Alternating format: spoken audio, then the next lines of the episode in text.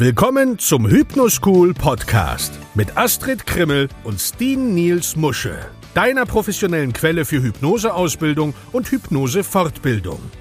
Hier sind deine Gastgeber Astrid Krimmel und Steen Niels Musche. Moin und willkommen zurück zum Hypnoschool Podcast.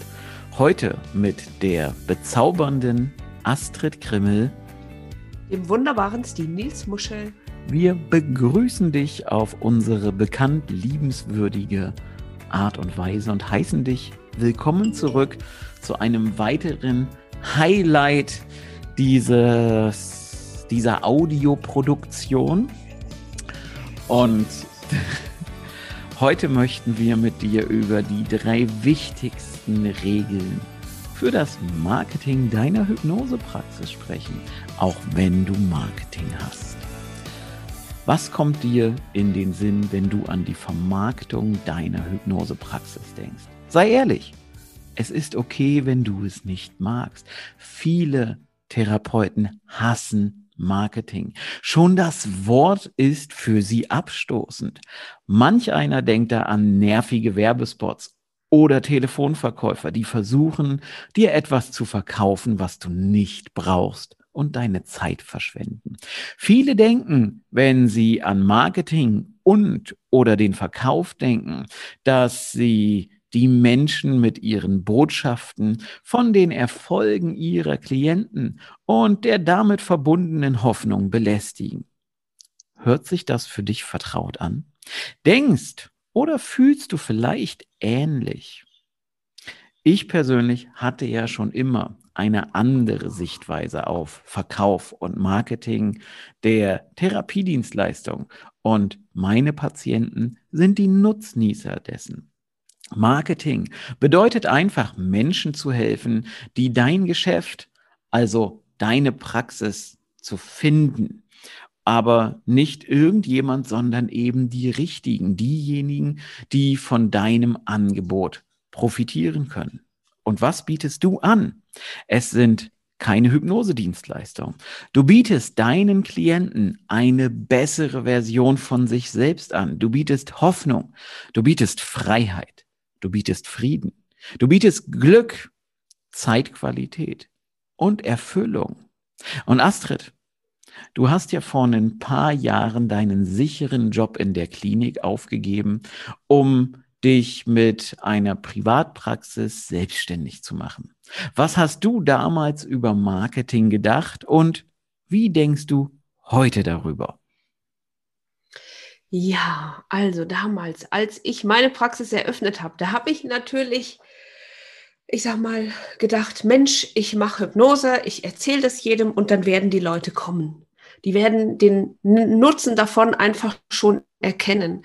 Ich wollte ja nur, ich sage jetzt mal nur in Anführungsstrichelchen, therapeutisch arbeiten. Ich wollte kein Verkäufer sein. Ich wollte mich nicht anbieten oder ähm, solche Sachen machen, sondern ich wollte das machen, was ich kann und was ich liebe, nämlich Hypnose und kein Marketing-Experte werden. Und ich musste aber lernen, oder sagen wir mal so, ich durfte über meine Grenzen hinausgehen und mehr über Marketing lernen.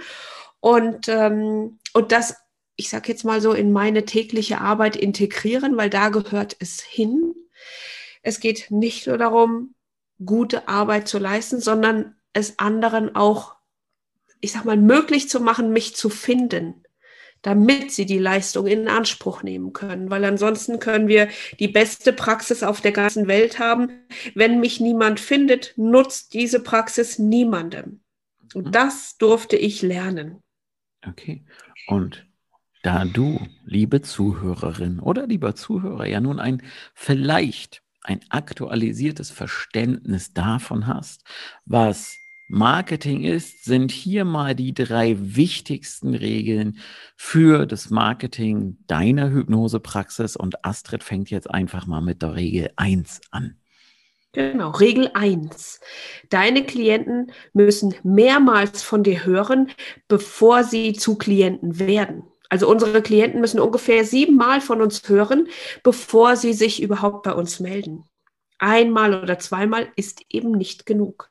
Das ist für viele Hypnotiseure und Hypnosetherapeuten schwer, weil sie ja nicht lästig sein wollen oder als überheblich angesehen werden wollen.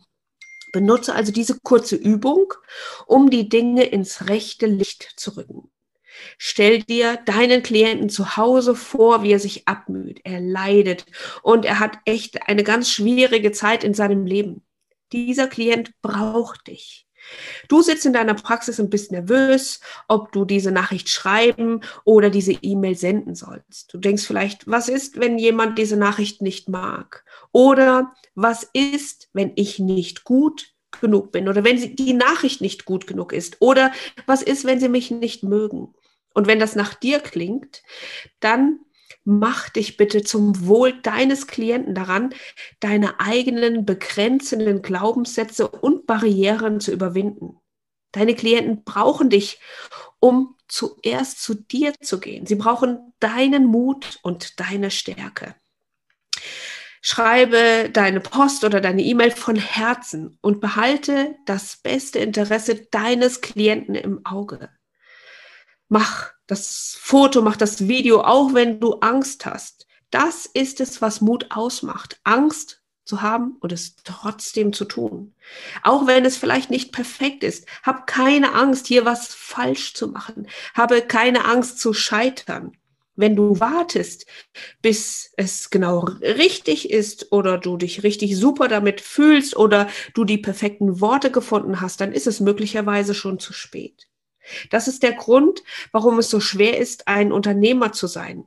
Wir müssen uns ständig mit unserer, in, also aus unserer Komfortzone so herausbewegen und Dinge tun, bevor wir vielleicht komplett gefühlt bereit dazu sind. Jetzt stell dir vor, dass du diese E-Mail verschickt hast, den Beitrag schreibst oder das Video machst.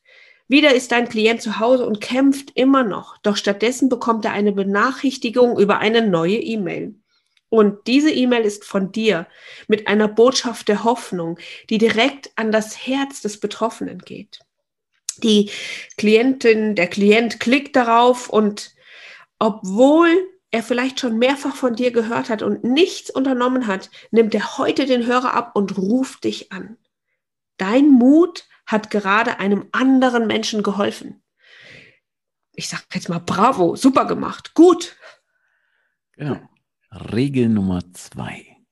Wenn du das Problem deines Klienten besser als jeder andere beschreibst, dann nimmt er an, dass du die Lösung hast.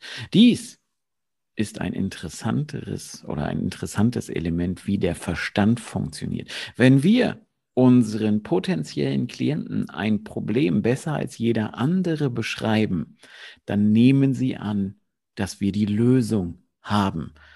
Ähm, kleiner Exkurs hierzu. Ich erlebe das immer wieder bei Klienten, die mit denen ich halt spreche, die mir halt sagen, ja, du hast das auf deiner Seite genau so beschrieben, wie das bei mir ist. Ja, denn das ist die Reaktion, die wir von unseren Klienten erwarten. Wenn sie deine Nachricht erhalten, dann ist es einfach, du sprichst mit mir. Das ist eine der besten Techniken, um das Problem deines Klienten zu verstehen. Und eine dieser Techniken ist die Verwendung von Hypnose, um sich eben mal vorzustellen, dein eigener Klient zu sein. Ja, nutze deine Fähigkeiten als Hypnotiseur, wenn du deine Praxis ausbaust. Nutze Hypnose, um die Kämpfe deiner Klienten und das gewünschte Ergebnis, welches sie erreichen wollen, zu verstehen. Stell dir einfach die folgenden Fragen. Was hält meinen Klienten nachts wach? Was kostet es ihn, dieses Problem nicht zu lösen? Was ist ein Traum, den er gerne wahrhaben möchte? Stell dir in der Hypnose vor, du wärst dein Klient und beantworte dann diese Fragen. Genau. Sei einfach mal spezifisch und erzähle Geschichten. Diese Regel funktioniert, weil sie tatsächlich hypnotisch ist.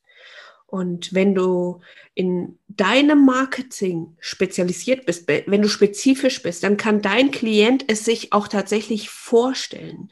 Wenn du in deinem Marketing Geschichten erzählst, dann kann dein Klient sich das vorstellen und er sieht, hey, die kennt mich, die erkennt meine Probleme und sie hat so schon gearbeitet. Mhm. Vergleiche einfach mal die folgenden beiden Sätze. So ein allgemeiner Satz könnte sein, entdecke, wie du mit Hypnose in einem Monat fünf Kilo abnehmen kannst. Spezifisch wäre, entdecke, wie Steffi das Zuckermonster ignorierte und mit der Hypnose in einem Monat fünf Kilo verlor, während sie Vollzeit arbeitete und zwei Teenager großzog. Also ganz im Ernst, das zweite ist doch wirklich viel überzeugender, weil wir uns das vorstellen können. Und selbst wenn dein Klient keine Kinder hat, dann kann er sich aber all diese Verantwortlichkeiten vorstellen, die es ihm vielleicht schwer machen, auf diesem Kurs zu bleiben und abzunehmen, Gewicht zu verlieren.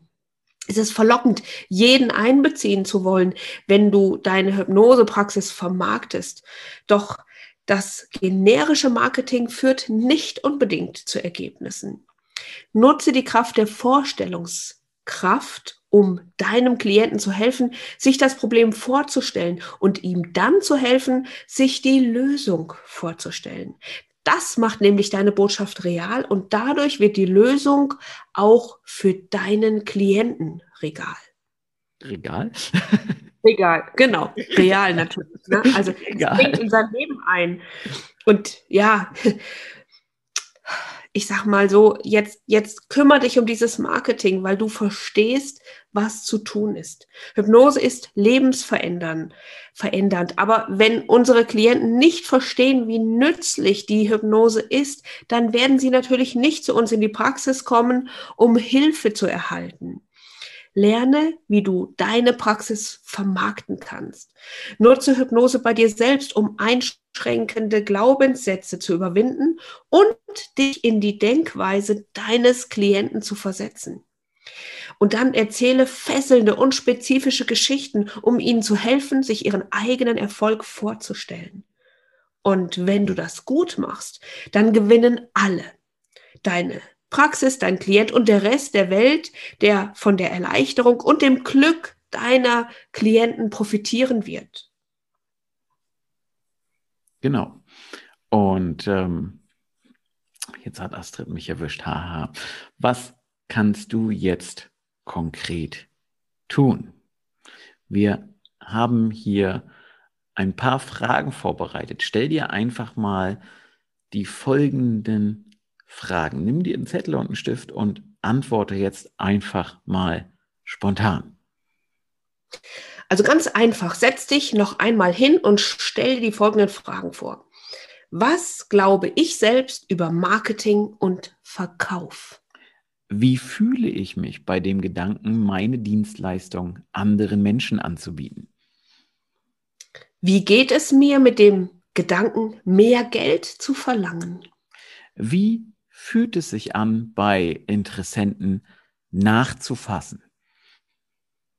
Was geht in mir vor, wenn ich darüber nachdenke, ein Video zu filmen oder einen Beitrag in den sozialen Medien zu verfassen, bei dem ich mich und meine Dienstleistung anbiete? Und jetzt schreib diese Antworten einfach und ganz spontan auf, ohne lange darüber nachzudenken. So kannst du einschränkende Glaubenssätze leicht und einfach identifizieren und sie dann auflösen, um noch viel erfolgreicher mit deiner Praxis zu werden. Mhm. Und eine weitere Hausaufgabe, die deinen Klienten helfen kann und die dir helfen kann. Du gehst jetzt einfach mal auf deine eigene Internetseite und du überprüfst einmal, ob es dort neben einem aktuellen freundlichen Foto von dir ausführliche Beschreibungen dazu gibt, wie Hypnose bei bestimmten Problemen helfen kann und wie sich jemand mit so einem Problem fühlt und was er so erlebt. Wenn du jetzt nicht weißt, was ich meine, dann lade ich dich einfach einmal ein, die Website meiner Praxis zu besuchen. Die ist nicht schön, die ist nicht schnell, die ist nicht ganz aktuell, aber sie funktioniert. um die Menschen davon zu überzeugen, dass ich der Richtige für sie und für ihr Problem bin. Und weil wir jetzt mit unserem Praxismarketing weitermachen müssen, Astrid, bleibt mir nämlich nur noch eins übrig. Sag Tschüss, Astrid. Tschüss, Astrid. Das war der Hypnoschool Podcast. Baue das Selbstvertrauen auf, das du brauchst, um erfolgreich mit Hypnose zu arbeiten. Lerne jetzt Hypnose und Hypnosetherapie auf www.hypnoschool.de.